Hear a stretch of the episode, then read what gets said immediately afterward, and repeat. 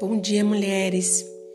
É, eu sou a Juliana Elaro, estou aqui mais uma vez nesse devocional para dividir uma palavra com você. É, sem dúvidas, nós precisamos nos manter em fé. Sem dúvidas, nós precisamos ter uma esperança para prosseguir. Já é comprovado cientificamente que o ser humano ele se apega em alguma coisa, alguma crença. Todo ser humano ele nasceu dentro de si com a necessidade de adorar. Algumas pessoas já acessaram a Jesus Cristo como único Senhor e depositam a sua esperança e confiança nele. Outras pessoas acabam depositando a sua confiança em outros deuses e até em outras pessoas. E a nossa esperança não são pessoas. Pessoas podem colaborar no percurso das nossas vidas, da nossa existência, Situações podem ser favoráveis, mas nós temos uma única esperança.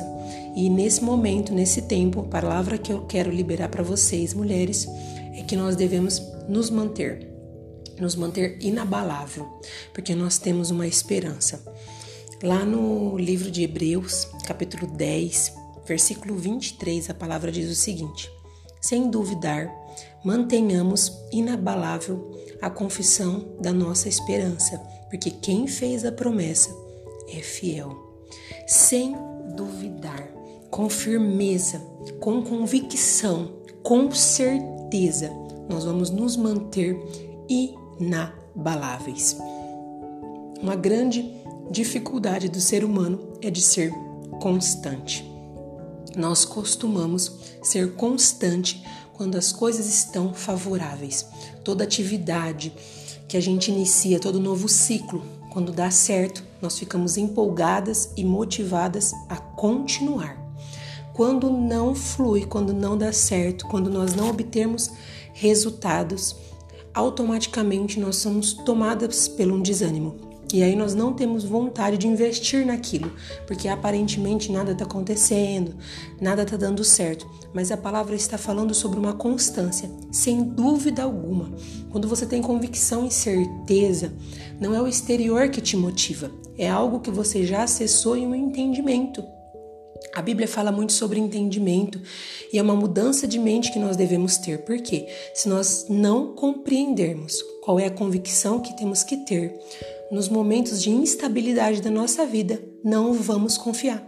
É aí que não vamos ser constantes. Não, eu acessei o entendimento de todos os dias confiar, independente do que o externo está querendo dizer, independente do que o externo está me mostrando, porque é um entendimento que eu já acessei.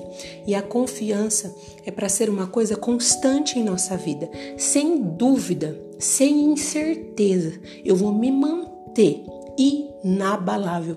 Inabalável é sem mudanças, sem alteração.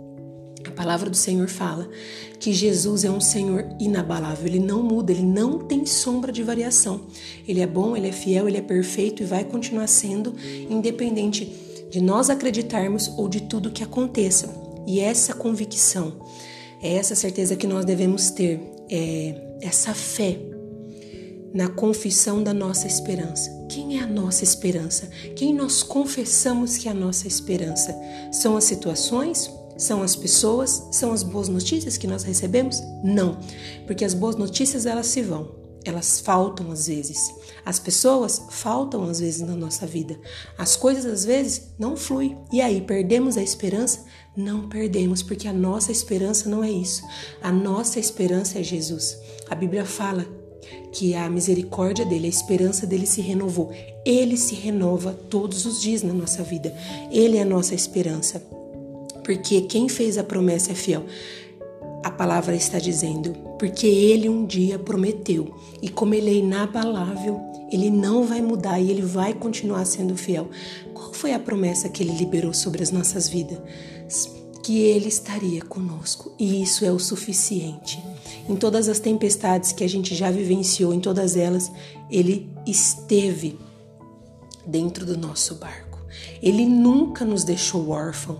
Foi a orfandade que te alcançou, mas ele não te deixou órfão. Foi a tempestade que te alcançou, mas ele não pulou do barco para te deixar sozinha. Foram as pessoas que te abandonaram, mas ele ali, ainda estava ali quando a multidão toda foi embora.